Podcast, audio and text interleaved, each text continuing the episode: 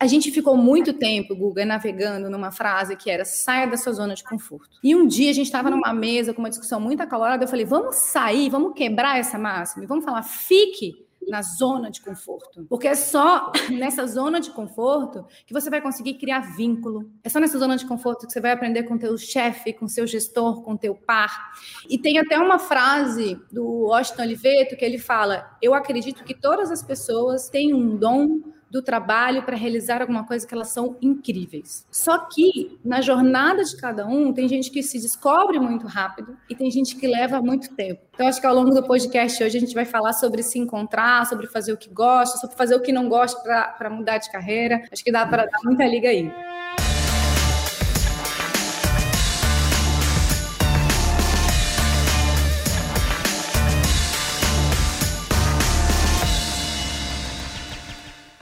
Pessoal, aqui é o Guga, tudo bem? A gente está começando mais um episódio do Papo de Balcão, o podcast que convida empreendedores para contar suas histórias de venda, empreendedorismo, marketing e também muita inspiração no mundo dos negócios. Hoje o nosso papo é sobre como que a tecnologia pode facilitar o encontro entre talentos e empresas. A gente vive hoje um cenário com mais do que 14 milhões de pessoas empregadas e tem muitas empresas surgindo para facilitar esse casamento entre candidato e companhia. E a maior da América Latina é a Revela. Por isso, a gente convidou aqui a Patrícia Carvalho, que é diretora de marketing, para contar mais sobre a história dessa solução e a história dela também como intraempreendedora.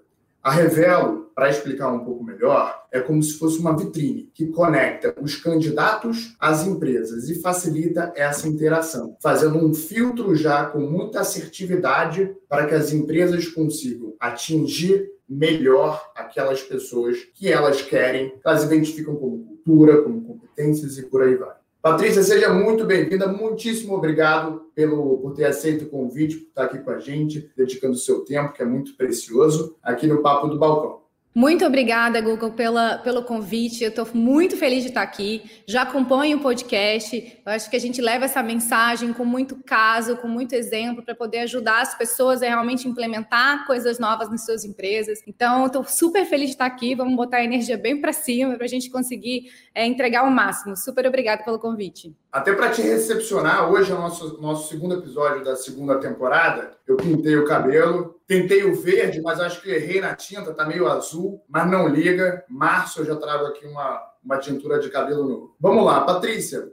Você começou a sua trajetória é, numa empresa um pouco mais tradicional, mas logo migrou para uma empresa de tecnologia. O que não é tão comum naquelas empresas tradicionais, multinacionais, onde as nossas famílias, os nossos amigos querem que a gente trabalhe, porque na teoria é o caminho do sucesso. Conta um pouco mais sobre a sua trajetória e como é que foi essa escolha de um caminho diferente do tradicional. Ótimo, Guga. Vou, vou mergulhar na tua ponte sobre o que, que a nossa família desenha pra gente. E a nossa família sempre quer o melhor pra gente. E os meus pais, eles, eles são empreendedores. E depois a minha mãe seguiu um, carrinho, um caminho de carreira pública, ela é servidora. E meu pai é empreendedor desde que eu era bebê, assim, desde que eu era criança. O meu quintal de casa é, é, foi o cenário da, do empreendedorismo do meu pai. Então, isso vem de família mesmo. É, eu faço essa brincadeira que quando eu era adolescente, todos todos os meus amigos ficavam muito felizes quando tinha férias.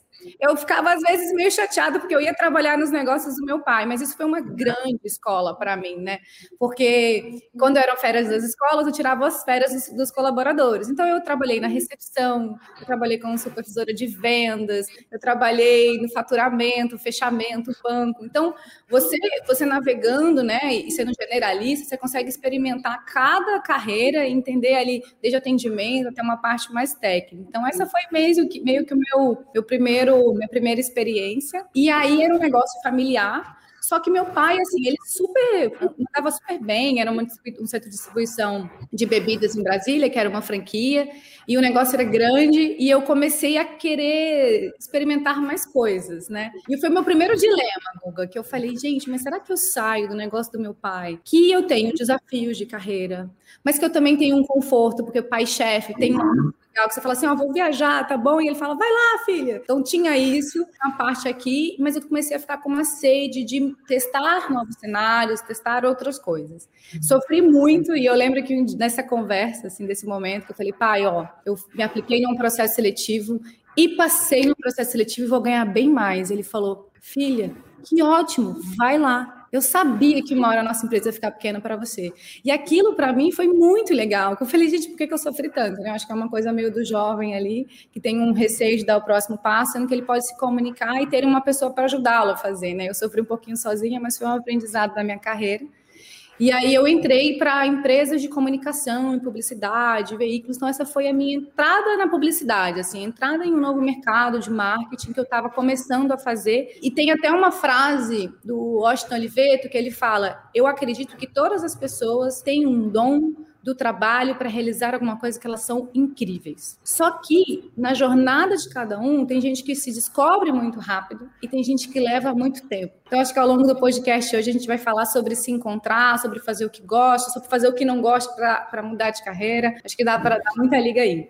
E Patrícia, e é engraçado porque as pessoas ficam se cobrando para atingir os pontos da corrida ao mesmo tempo que as pessoas estão do seu redor estão atingindo, né? E, e a vida no final das contas, ela não é uma corrida. Você não está competindo com ninguém. Você não precisa encontrar a sua graduação da vida com 18 anos de idade. Você não precisa estar tá formado necessariamente com 22. Você não precisa estar tá casado com antes dos 30. Cada um percorre a vida no seu ritmo. É uma maratona que você só corre com você mesmo. E hoje, Patrícia, você está na Revelo. Conta um pouco mais de como é que foi a ideia da solução e como é que vocês chegaram até agora sendo a maior empresa de tecnologia da América Latina de gestão de recursos humanos. A Revelo, ela foi fundada pelo Lucas Mendes e pelo Locke eles entraram, eles investigaram um cenário onde, de um lado, você tinha milhões de pessoas, de trabalhadores, querendo mudar de carreira ou querendo dar o primeiro passo ou desempregados. E você tinha, do outro lado, dezenas e centenas, milhares de empresas querendo encontrar esses profissionais. Essa frase, ela tem um desencontro. Se eu tenho tanta gente querendo um emprego e tanta empresa contratando, por que, esses profissionais não estão se encontrando? Porque as soluções ainda não conseguiam fazer esse match. As histórias que a gente discute muito, né, e, e, nas, e surge muito nas reuniões,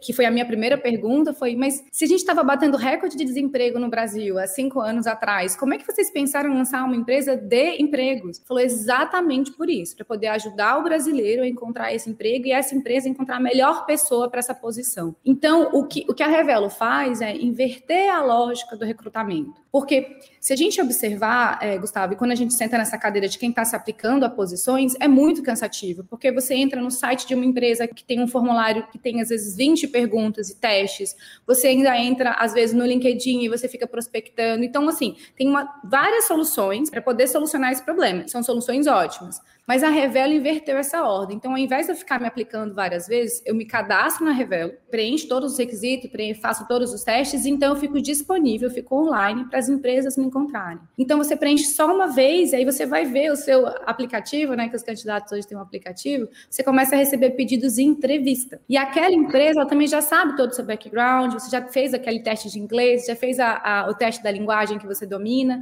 e aquilo vai muito mais rápido. Então, para o candidato é uma experiência melhor e para a empresa também. Então, é exatamente nisso que a Revela atua. Hum, que legal, porque para o candidato, principalmente, que está buscando um novo desafio, não tem nada mais frustrante do que você ficar disparando o currículo o tempo inteiro, pesquisando, pesquisando, pesquisando, e às vezes você até se embanana entre os processos, né? Você confunde um com o outro. Então, o fato, acho que, de você fazer o cadastro uma vez, se dedicar em fazer bem os testes, já tira muito dessa fricção, desse tempo perdido, desse atrito de ficar na busca constante. E, Patrícia, como que você está vendo a mudança no que diz respeito a processo seletivo, mais do que processo seletivo, mas ao que as empresas buscavam anteriormente nos candidatos para que elas busquem e o que elas estão buscando hoje. Antigamente se olhava muito as competências técnicas e agora se olha-se muito mais as competências mais emocionais, mais de habilidades e por aí e vai que se chamam no inglês soft skills. Como é que você está vendo essa transição é, a gente consegue, como uma plataforma, é, trilhar e identificar o que é que está sendo requerido desses profissionais até no futuro. A gente fala que a gente consegue ter esse guia de profissões do futuro, porque imagine que as empresas começam a colocar as vagas, as posições, e aí a gente começa a enxergar o que, que esses candidatos precisam ter para conseguir estar tá no nível né, que as empresas estão demandando. Então, só para te dar esse cenário de como que a gente mapeia essas tendências. Vou separar a conversa nos soft skills, que são essas habilidades comportamentais, e no hard skills, que são as habilidades técnicas. Nos soft skills, a gente vai ter cada vez a exigência de uma maturidade do colaborador. A gente está falando do momento de home office. Então, home office requer mais autonomia, uma melhor gestão do tempo, uma melhor gestão emocional, mais autorresponsabilidade então, são demandas que são requeridas. Então, é como se você fosse dono daquele, daquela sua tarefa, não necessariamente um realizador dela. O teu gestor não está perto de você. Então, é muito importante que esse profissional tenha essas habilidades e eu falo muito, Guga, que ele consiga mostrar isso nas entrevistas. O que a gente vê nos processos seletivos é, às vezes, assim, ele tem as habilidades porque ele foi requerido para a posição, porque ele tem. Mas na hora da entrevista, ele não consegue colocar aquilo dando exemplos. Então, eu falo que o melhor momento para um candidato se colocar ou para se preparar para uma entrevista é no hoje, onde ele já começa a entender o que, que ele faz, a criticar, a se ver como parte de um sistema inteiro. Então, isso é aqui, é um pouquinho dessa, desse lado das habilidades comportamentais.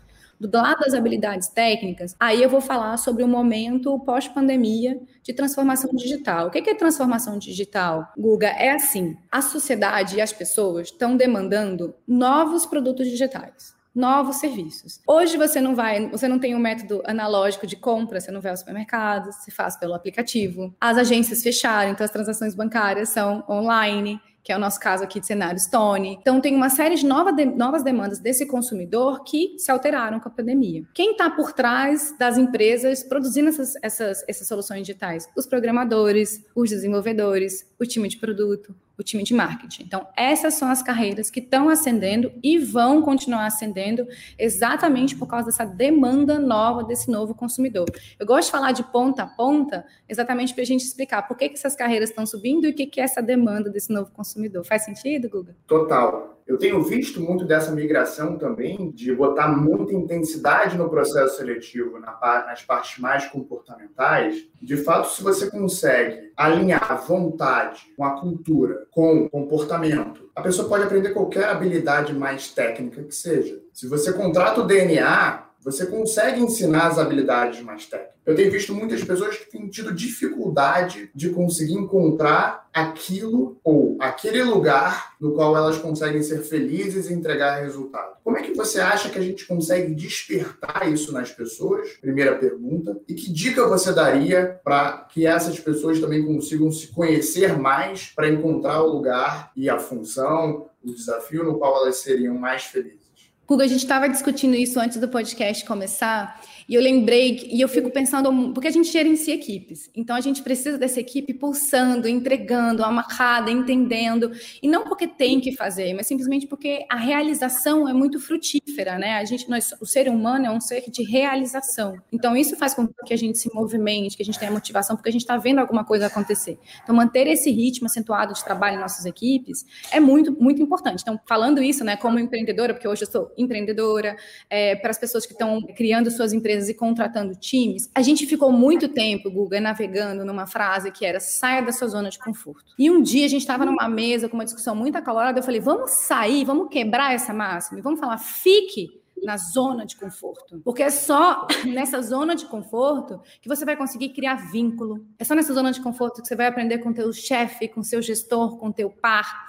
Então a gente vê hoje que, que a, o tempo de maturação numa empresa está reduzindo. Antes, como a gente falou no começo, nossos pais ficavam 5 anos, 10 anos, 20 anos na mesma empresa. Hoje você tem pessoas e profissionais que ficam 3 meses, 6 meses com três meses e seis meses, você não conseguiu se ambientar, você não conseguiu elevar o teu conhecimento. Então, a minha frase agora é: fica nessa zona de conforto, fica um pouco lá. E aí descobre mais coisas. Então, porque aí nesse exercício, por exemplo, se eu sou um programador, eu vou entender que, se eu sou front, eu vou entender o que o back está fazendo. Se eu sou produto e eu sou copy de, de UX, eu vou entender o que o meu par está fazendo, qual é a solução que eu vou gerar, eu vou entender se meu consumidor pegou o meu produto que eu gerei aqui e teve fruto para ele, né? Eu lembro que uma época eu trabalhava na Cargo X, e na Cargo X era um aplicativo para motoristas de caminhão. E a gente ficava encantado quando a gente fazia um feature novo, um produto novo, e um caminhoneiro falava: Isso mudou a minha vida. Eu estou fazendo mais carga, mais dinheiro para minha família. Eu falava: Nossa, que legal. Só que se você sai com um mês, com três meses, você não vê a solução aplicada.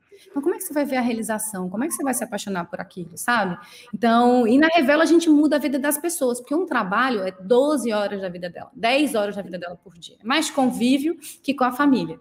Então, quando a gente a gente faz muito discovery, né? Então, a gente faz muita pesquisa, a gente conversa com os nossos candidatos. Então, respondendo a sua pergunta com assertividade, é, vamos ficar nessa zona de conforto, vamos aprender, vamos nos desenvolver, vamos nos conectar. E aí a gente tira essa, faz essas escolhas, a gente tem que dar o próximo passo ou não. E até você tem que ter cuidado também para não criar um hábito de fugir de obstáculos. O que isso quer dizer? Eu tenho visto muitas das pessoas que tentam ficar saindo da zona de conforto, no sentido pelo qual você pontuou, e que a partir do momento que olham talvez alguma coisa que não trouxe satisfação ao trabalho, falam: ah, eu vou mudar. Como hoje tem muita informação na internet, tem muita oportunidade também por aí, quando acontece alguma coisa que não foi de acordo com a expectativa, a pessoa fala: eu vou sair. E aí fica três, quatro, cinco meses. E isso é um grande grande obstáculo. Por quê? Porque vai criando o hábito nas pessoas de que quando você tem uma diversidade em alguma coisa, você simplesmente troca. E assim, até aqui no, no para quem está nos, nos escutando no Spotify,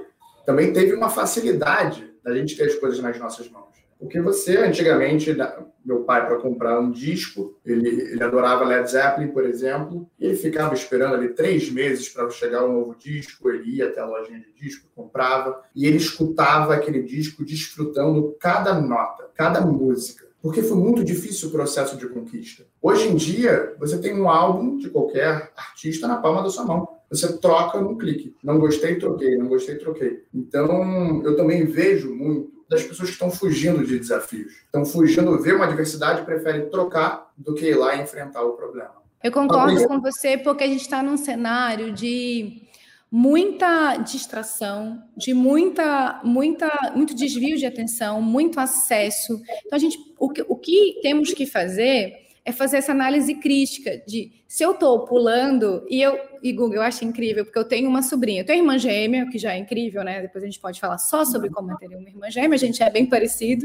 Quando, eu, quando, quando, eu, quando, a minha sobrinha era menorzinha, ela confundia eu e a mãe, assim, o que deixava minhas, minhas idas a Brasília ainda mais divertidas. E eu, e eu acho muito legal analisar o comportamento da Alice, porque eu sei que esse aqui é o consumidor do futuro. E ela, em frente ao celular, ela tem quatro aninhos, ela tem exposição limitada a telefone, que minha mãe, minha irmã, né, ela, ela, ela dosa bastante como que vai ser essa exposição a celular, mas ela tem uma, um impulso de trocar muito aplicativo, de querer ver o próximo vídeo. O Netflix, aquele catálogo para ela é demais, assim. E ela sabe que ela quer ver. Eu faço a pergunta: qual o desenho você quer ver? Ela fala: eu quero ver o Patrulha Canina. Eu falo: incrível, vamos lá com 10 minutos para trocar minha fala, não quero mais, eu quero da Barbie. Eu falo, não, Alice, vamos ver até o final desse filme. Quem sabe ali vai ver até um negócio, ter um twist ali da narrativa, o cachorro vai chegar sei lá onde. Então, as crianças já têm isso e as crianças estão nascendo nesse mundo digital, elas não experimentaram o que teu pai experimentou, que eu achei incrível, o negócio do esperar o CD, né, ficar pensando como que vai ser essa nova linha acústica desse, desse álbum, que é a evolução daquela banda. Imagina que são coisas que a gente não pensa hoje. Então, se né, nossa geração, né, millennials, a gente transicionou do off para o on, nesse analógico para o digital, vamos agora vamos jogar para essa nova geração que está vindo 100% no digital.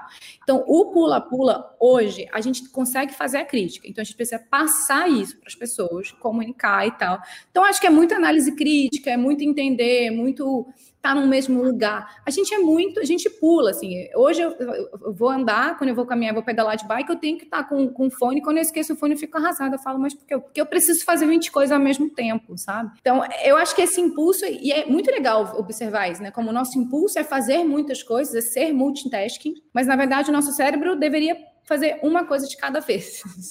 Isso reforça ainda mais a importância de você fazer um processo de seleção muito bem feito no trabalho. Porque, no final das contas, não é só a empresa que escolhe o candidato. Isso, isso, isso é quase que um processo matrimonial, tem que ser bilateral. É o candidato que escolhe candidato a empresa também. escolher a empresa também. E se você faz isso bem feito, você consegue se imaginar, pô, será que eu seria feliz nessa cultura? Será que eu seria feliz nesse ambiente? Está conectado o propósito dessa empresa com o meu propósito como indivíduo? Você evita frustrações e você reduz a questão que a Patrícia está falando agora do pula-pula, né? De, ah, me decepcionei, daí que eu vou embora. Então, esse processo de preparo, de planejamento, ele é muito importante e a Revelo ajuda a fazer essa conexão. Patrícia, a gente tem um quadro aqui no podcast que se chama Expondo na Vitrine. Nele, eu te faço duas perguntas e você me responde com experiências da sua vida. Pode ser do trabalho, pode ser fora do trabalho, e conta ou erros ou acertos. Mas principalmente aquelas primeiras coisas que vêm na sua cabeça. Preparada? Sim, preparada. Beleza? Vamos lá. Me conta um aprendizado. Olha, um aprendizado é o seguinte: no começo da minha carreira, eu estava em uma mesa de negociação e eu entrei muito pouco preparada para essa mesa de negociação. Eu trabalhava na família, nos negócios do meu pai com meu pai. E aí ele falou, Patrícia, mas você não se preparou. Isso daí não deu certo. Eu falei, não, mas espera. A próxima reunião eu vou entrar muito preparada. E aí, Guga, eu virei à noite me preparando para essa próxima reunião. Eu fiz todos os pontos para controlar a narrativa, levantei todos os números de venda para eu conseguir ter ali argumentos né, muito assertivos e tal. E fui para a mesa de negociação. E meu pai, ele só fica observando. Só ficava observando. E aí, eu fui para a mesa de negociação com todo esse briefing, muito bem preparada, e eu perdi a negociação de novo. Eu falei, pai, não dá. Eu entrei lá sem saber, perdi a negociação. Eu entrei sabendo, perdi a negociação. O problema seu. Ele falou, minha filha, é o seguinte: a gente aprende, aprende, morre sem saber. Não vai ter jeito. Você sempre tem que ir preparada para você aumentar o leque de oportunidade de dar certo. Mas às vezes não dá, porque são coisas que você não controla. Aprende o que, que não deu errado e vamos de novo. Então, isso diminuiu, Guga, essa minha ansiedade de, de ter a saída. E ele e ele e tem um aprendizado muito legal que é: esse dia eu não ganhei, mas na próxima reunião que eu entrei, que a gente entrou com aquele mesmo time, com aquele mesmo quórum, a minha mensagem tinha chegado, as minhas ideias tinham ecoado, tinham sido levado para outras empresas. Então eu falei, tá vendo? Não é porque eu não ganhei necessariamente, porque o, o, o jovem, a gente tem essa ansiedade de tipo, a gente precisa resolver agora. E na verdade não, é um processo longo. Então esse é o meu maior aprendizado. Demais. E uma tendência, Patrícia? Uma tendência que eu vejo, a gente precisa continuar aprendendo o tempo inteiro. Eu acho que é educação continuada. Eu acho que essa é a tendência, Guga. A gente, para conseguir criar, realizar no trabalho, eu trabalho com marketing e comunicação, então vou levar um pouquinho aqui para dentro do meu hemisfério. Antes, você tinha, por exemplo, publicitários, administradores ou pessoas que conviviam sempre com o mesmo tipo de pessoas, vai? E aí você tinha é, campanhas homogêneas, é, comunicação homogênea, porque era sempre para o mesmo tipo de pessoa. E hoje o que eu vejo é você precisa, um, né? O que, que é uma tendência? Você aprender com mais pessoas diversas e diferentes. Então, uma tendência é você conviver com cada vez mais pessoas diferentes de você e aprender sobre coisas diferentes do que você domina. Então, eu falo sobre, sobre aprendizagem continuada, eu falo muito sobre você escutar podcast, mas ver documentário, mas ler um livro que você, tipo, não leria normalmente, conversar com uma pessoa, tipo, por exemplo, eu, sigo no, no, meu, no meu Instagram pessoas que são de culturas completamente diferentes, de regiões completamente diferentes, então, você ter esse contato é muito importante. Então, eu vou falar um pouquinho de, dessa tendência de diversidade, que, na verdade, no ponto final, Guga, faz a gente ter soluções melhores no nosso trabalho. Porque por exemplo, nós, né, e a Stone, vocês produzem, vocês têm um serviço digital, um aplicativo que serve pessoas.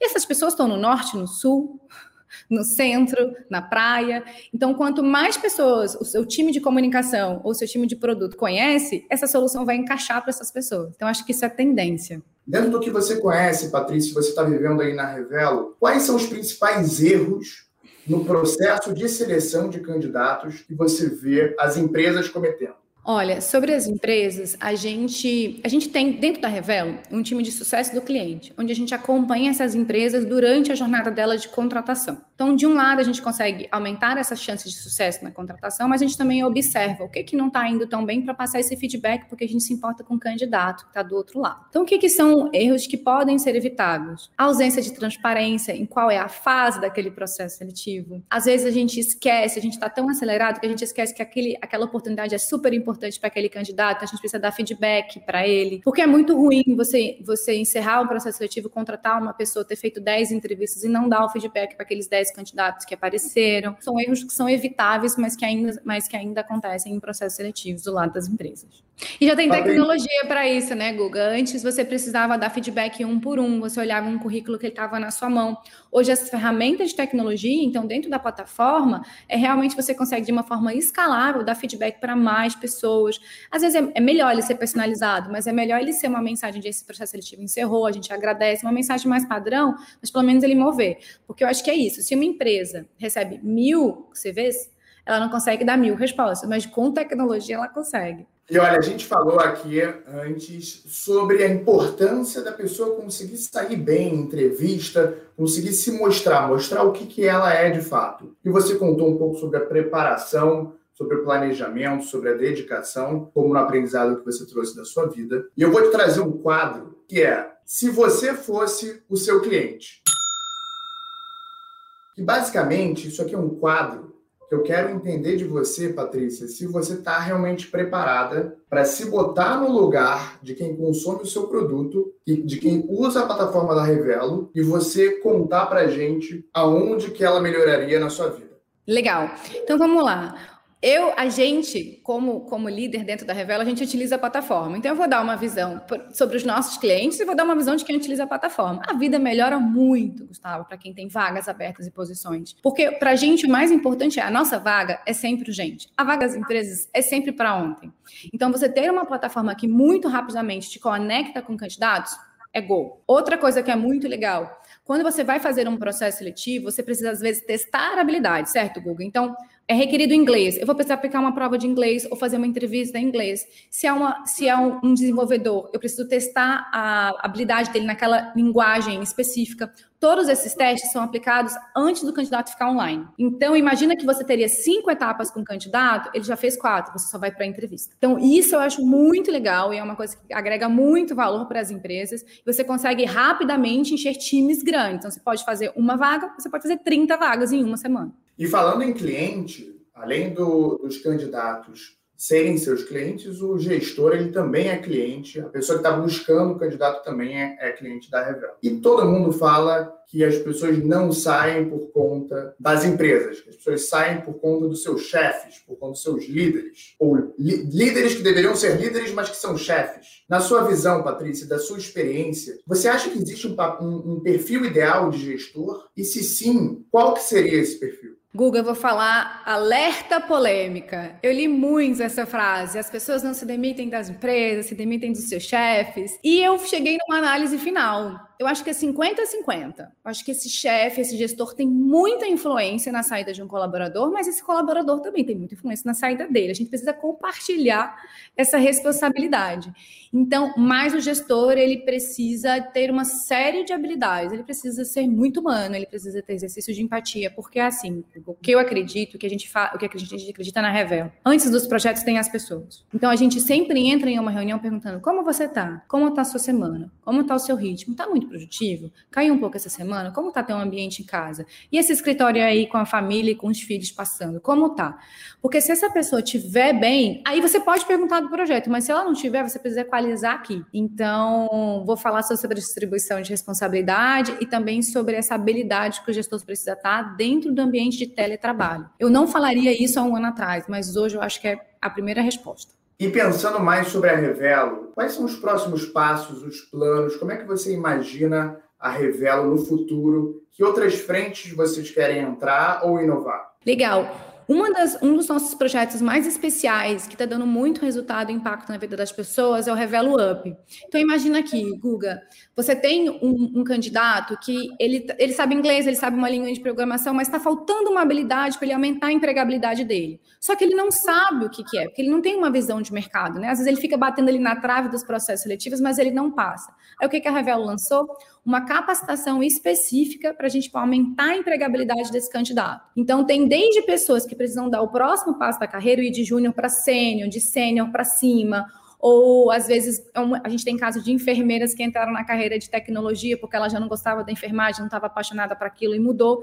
Então, o Revelo Up é um financiamento de cursos para carreiras digitais. Então, a Revelo é a primeira empresa que financia o curso dos candidatos da plataforma. Isso é muito legal. Super, super legal demais. Infelizmente, Patrícia, a gente vai chegando ao final da nossa, da nossa conversa. Eu adoro falar sobre gente, então é uma pena, porque eu estou tão animado aqui conversando contigo. E eu sempre termino com um quadro que é fantástico, porque eu acho que é a melhor forma de eu te conhecer melhor, as pessoas que estão nos escutando também te conhecerem melhor. O nosso quadro se chama Fechando com Inspiração. E eu queria que você me contasse, eu vou te fazer, vou te fazer algumas perguntas rápidas e que você me contasse de bate pronto o que, que dessa coisa te traz inspiração. Então vamos começar com o seguinte: você vai me contar um livro ou um filme que te traz inspiração. O, a minha dica de livro é Aprender a Descansar, do Fernando Sarrais. Esse livro ele é importante para a gente agora. É importante produzir, trabalhar, e a ser assertivo, mas também é importante aprender a descansar. Qual que é o bloco de descanso do dia? Como que é o nosso final de semana? Como que a gente usa isso? Como que a gente se conecta com a nossa família? É muito legal, é um livro pequeno, você lê no avião, é uma dica rápida e ótima. Eu não li, mas eu vou comprar. E agora eu queria escutar uma pessoa, uma pessoa que te traz inspiração. Michelle Obama. Acho incrível o trabalho que ela faz, a carreira, a forma como ela se envolve, o podcast dela é apaixonante, então é uma figura para mim que é de muita inspiração. E uma marca? Que marca que mais te inspira, Patrícia? Ó, oh, vou falar porque eu sou heavy user, eu adoro a experiência da marca, chama Amaro. É, assim, eu, eu lembro quando eles lançaram a marca no Brasil, assim, e eu acho muito legal como eles entendem o público, público consumidor, como a experiência de navegação use compra, atendimento. Então, assim, vou falar de uma marca nacional que eu gosto, então é isso. E agora, não é necessariamente que te inspira, mas agora é com o objetivo de você inspirar todo mundo que está nos escutando. Qual que é o seu sonho, Patrícia? O meu sonho, Guga, é conseguir fazer com que as pessoas encontrem o melhor lugar para elas no mundo, que elas se sintam felizes, e eu gosto de fazer isso com as minhas equipes e com os negócios que eu opero, assim. Acho que para mim realização é quando eu troco uma pessoa de cadeira, às vezes era um designer que agora é gerente de projetos, fala: "Nossa, me achei nisso aqui". E eu tenho às vezes um, um copy que ele vai para a área de vendas, fala: "Me achei na área de vendas". Então acho que esse, esse é meu sonho, sabe? São gestores que pensam nas pessoas antes dos projetos, então se eu conseguir trabalhar isso na Revela para minha carreira vai ser um big win, aí, um grande, um grande, uma grande coisa. E a dinâmica no final das contas não é só de enriquecer, de fazer o seu trabalho, ganhar seu dinheiro, mas sim você conseguir gerar impacto nos outros. Você conseguir fazer com que o trabalho, aquilo que a gente investe tanta energia, seja muito além do que só um emprego. Patrícia, muito obrigado pelo papo. Eu adorei, foi uma conversa super gostosa e muito fluida. Um prazer escutar a sua história, que realmente é muito inspiradora. E você que está nos ouvindo, não deixe de compartilhar esse episódio com todo mundo. Visite o nosso canal de YouTube, o Papo de Balcão, deixe o seu like em todas as nossas plataformas e espere muito mais conteúdo. Um grande abraço e até a próxima. Tchau, tchau.